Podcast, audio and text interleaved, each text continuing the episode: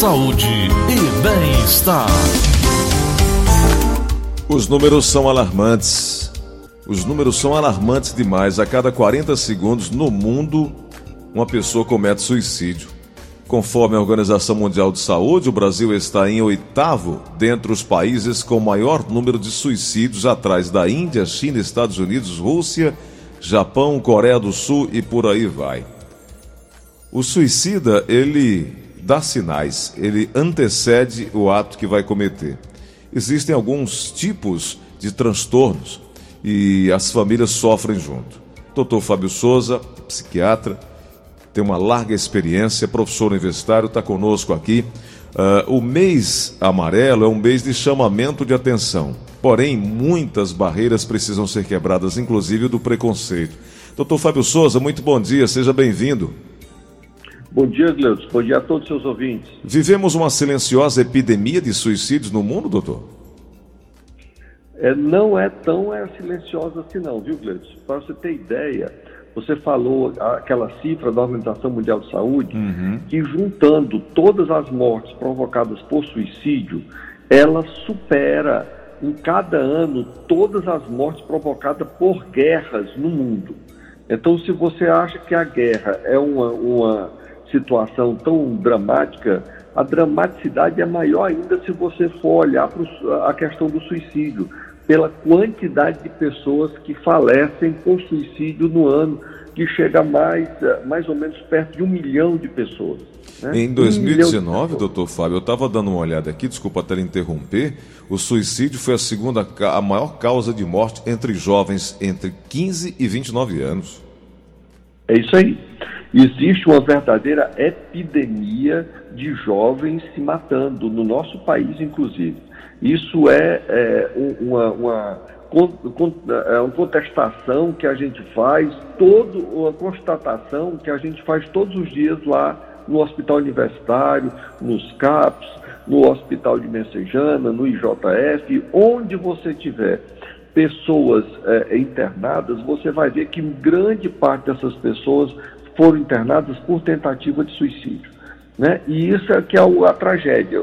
Nós não conseguimos ainda diminuir essa, essa, esse número de suicídio. Então, no Brasil, são mais ou menos 12 mil por ano, no Ceará são 600 e Fortaleza, região metropolitana, mais ou menos 300. Então, se você imaginar que a cada dia dois cearenses morrem por suicídio, todo dia. E o que é que é mais interessante? É que esse número é subdimensionado, que como você falou, tem um estigma associado. É mais fácil dizer que meu pai caiu do décimo andar, é mais fácil dizer que meu irmão teve um acidente de carro com uma moto em alta velocidade num poste, é mais fácil dizer que meu avô estava limpando a arma e a arma disparou e ele faleceu. Então, tem N situações que as pessoas não codificam o suicídio. E o que é mais interessante, Deus, é que se você vai lá para a PEFOS, a PEFOS não diz que a pessoa morreu por suicídio, uhum. que a uhum. decisão de que essa pessoa morreu por suicídio volta para a delegacia. Ora, se nós temos 2 mil assassinatos aqui nessa cidade, é, nesse primeiro semestre, os delegados vão estar muito mais envolvidos em, em encontrar esses assassinos do que identificar se aquela morte foi não por suicídio. Então, isso aí fica como uma coisa não contabilizada. É então, o número é infelizmente muito maior. Então, e agora a pergunta seguinte, Cleus, é o que é que nós temos feito, né? A gente bate nessa tecla há muito tempo. Felizmente, a prefeitura, do ano passado para cá, fez um plano municipal de prevenção ao suicídio, mas que ainda não está é, in, é, implementado. Então, houve um avanço. Houve um avanço de que o IJF, que é o maior emergência do hospital do Estado, ele não tem, nesse momento agora, nenhum psiquiatra, nenhum, zero. Ele não tem um psiquiatra. E veja quantas pessoas ele recebe é, por tentativa de suicídio. Tem um grupo de psicólogas e, e assistentes sociais, enfermeiros e médicos extremamente dedicados, mas não tem nenhum, nenhum é, psiquiatra lá. Não tem psicólogo 24 horas.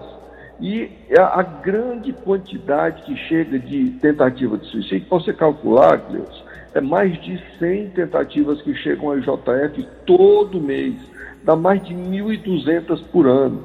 E, infelizmente, o que é que acontece depois? Essa pessoa que tenta suicídio, ela não é encaminhada para um, um CAPS, para um posto, já tendo o, o dia, a hora e o profissional já pré-definido. Então, nós não temos o que a gente chama de rede essa rede de apoio, essa rede de assistência. E que esses, essas eh, instituições, tipo posto, tipo a CAPES, tipo hospital, tipo IJF, elas não se comunicam, elas têm diferentes prontuários e esses prontuários não dialogam entre si. Então é, é estranho isso nesse país. A gente tem que entender que para a saúde funcionar direito, ela precisa ter um prontuário único. Você, Cleudo, só tem um CPF, mas você certamente já fez muitos prontuários. E por que, que só tem um CPF e tem muitos prontuários? A resposta é muito simples. O governo quer saber o que você faz com o seu dinheiro, o governo não quer saber o que você faz com a sua saúde. Se quiser saber o que você faz com a sua saúde, você só teria um prontuário. É verdade. Então, a gente precisa entender isso. Doutor que para a gente ter, ter saúde, essa pessoa precisa ser atendida em, de uma forma integral. De uma forma integral significa dizer o quê?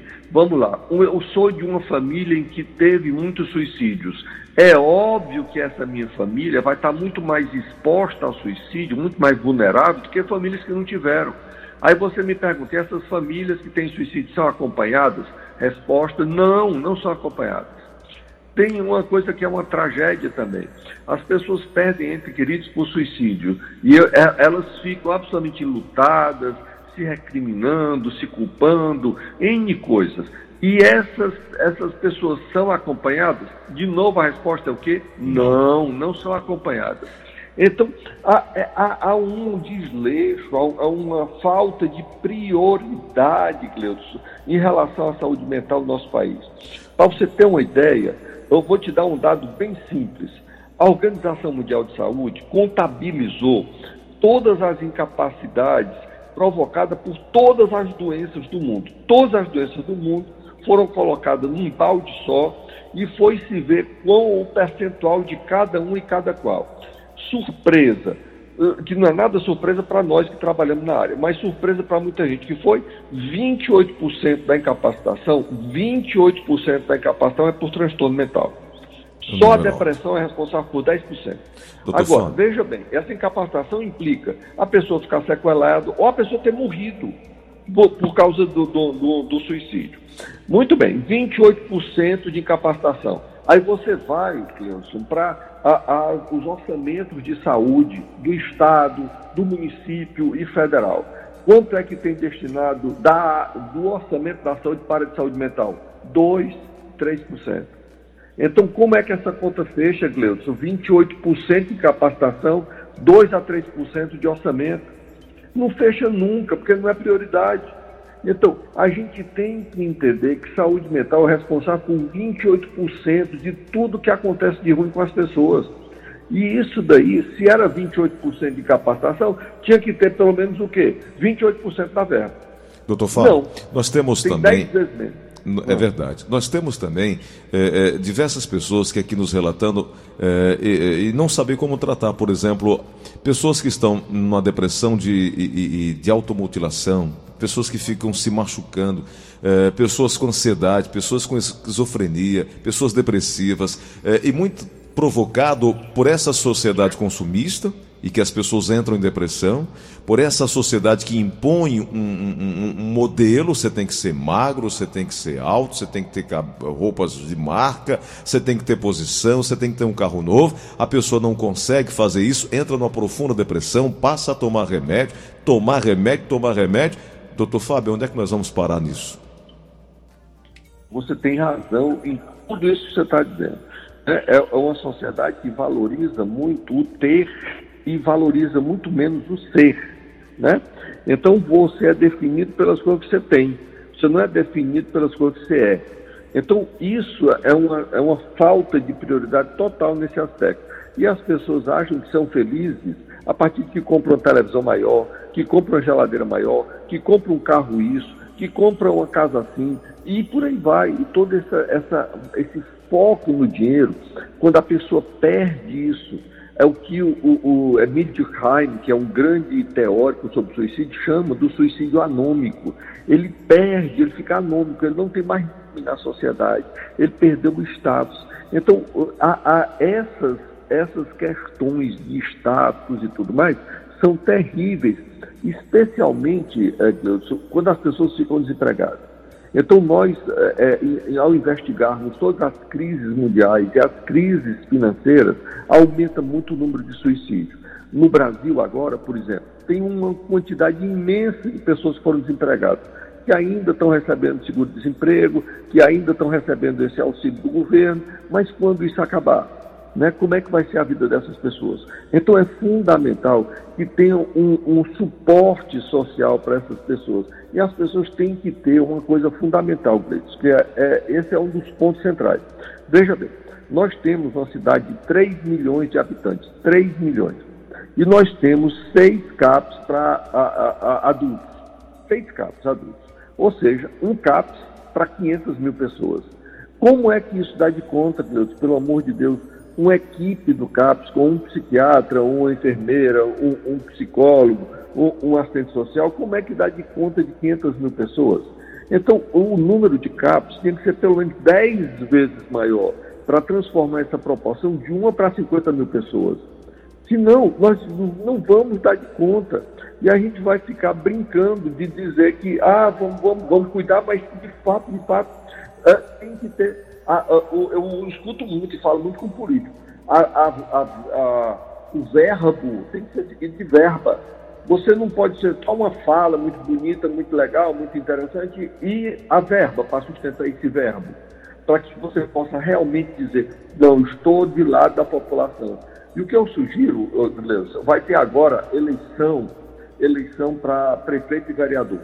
Eu sugiro que todo mundo pergunte ao seu candidato qual é o seu projeto em relação à saúde mental da nossa cidade? O que é que você propõe para que a gente possa reduzir a questão do suicídio, a questão do sofrimento que as pessoas têm com esquizofrenia, com transtorno bipolar, com autismo, é, é, com o, a, a questão do álcool, a questão das drogas, a questão da depressão e tudo mais. Então vamos, vamos, vamos pautar essa, essa pauta política na melhoria também da nossa é, é, assistência à saúde mental, para que a gente possa, todo mundo, gozar de saúde e ter certeza que o Estado, no caso o município, vai nos amparar nesse, nesses momentos de dificuldade e vulnerabilidade. Doutor, então é fundamental que a gente mude essa perspectiva. Doutor Fábio, tem como classificar qual a pior doença mental qual o, o que, que caracteriza um transtorno como esse e o que fazer, porque o indivíduo acometido por um problema desses aí acaba adoecendo a família inteira. O que fazer e como a família ajudar? Muito bem. Então, vamos lá. Assim, o que fazer? A primeira coisa que a gente tem que fazer é avaliar se essa pessoa tem alguma ideação suicida. E como é que se avalia isso? Três perguntinhas básicas.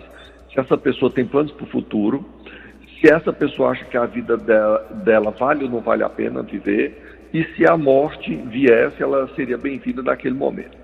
Porque normalmente o deprimido, que é a maior doença associada com o suicídio, é a depressão, é, o deprimido não tem planos para o futuro, o deprimido que não tem planos para o futuro, que a vida não, dele não vale a pena ser vivida e que a morte seria um alívio para ele, aí você vai para as três perguntas relacionadas com o suicídio, que é a ideação, o plano e a tentativa. Você está pensando em fazer alguma coisa com você, contra você? Você tem algum plano específico para isso? Ou você já tentou recentemente? Então, essas seis perguntinhas básicas identificam 99% das pessoas em risco de suicídio. Se ela se o, esse familiar, esse amigo identificou, procurar imediatamente um profissional de saúde mental. Né? O Pra Vida, que é o serviço gratuito do Hospital Universitário Walter Cantídio, é que a gente tem muita honra do Setembro Amarelo ter sido lançado, a semente Setembro Amarelo foi lançado pelo Pra Vida aqui na cidade de Fortaleza, no nosso querido estado do Ceará. Então, essa semente tem que frutificar em frutos de saúde, em frutos de assistência, em frutos de que a pessoa possa encontrar um agasalho encontrar um, um, um abrigo seguro é, nas instituições públicas para que a gente possa cuidar dessas pessoas que estão naquele momento de mais fragilidade. E eu queria, Gleudson, pedir a você uhum. e a todos os seus ouvintes que nesse mês de setembro use máscaras amarelas. Use Boa. máscaras amarelas. Muito bom. E colocando na, na, na frente da máscara, fale pela vida. Bota uma estampa, fale pela vida ninguém está vendo os seus lábios, mas você está falando mesmo de lábios mudos, você está falando pela vida. Você está dizendo, a vida do outro me importa, a vida do outro me interessa, e, eu vou fazer tudo que for possível, que está nas minhas mãos, para dar uma ajuda, um apoio, um, um, um companheirismo, ah, um amor, um carinho, um afeto para aquelas pessoas que estão mais necessidade, procurando inclusive profissionais e instituições que atendam essa demanda é, daquela pessoa que está em risco de morrer por suicídio. Doutor Fábio Souza, é sempre um privilégio tê-lo aqui conosco, alertando, falando sobre os assuntos que é, é norteiam, que acabam também chamando a atenção das autoridades, exatamente para esse ponto que o senhor tocou, do verbo para verba verba para sustentar o verbo. Enfim, pessoas precisam de mais políticas públicas para garantir a saúde mental e a gente vê que isso não é fácil, mas precisa batermos na tecla, é preciso bater nessa tecla diariamente, chamar a atenção das autoridades. O mês de setembro, o mês amarelo, é fundamental, mas não adianta ter o chamamento de atenção se não tem uma rede de assistência para essas pessoas que vão agora procurar. Tá tendo chamado, vamos cuidar, vamos buscar, vamos apoiar, vamos lutar pela vida. Tá, mas tudo bem, para onde eu vou? Quem me ajuda? Quem me socorre? É isso que a gente fica aqui também pedindo para que as pessoas entendam, as autoridades que têm a caneta na mão possam entender e ajudar as pessoas que estão passando por isso. Não só o paciente, mas as famílias desses pacientes. Doutor Fábio, mais uma vez, muito obrigado, um grande abraço para o senhor. Um abraço a você e a todos, Cleus. Tudo de bom. Doutor Fábio Souza, médico psiquiatra, conversando conosco a respeito do Setembro Amarelo e é fundamental estarmos fazendo essa prestação de serviço.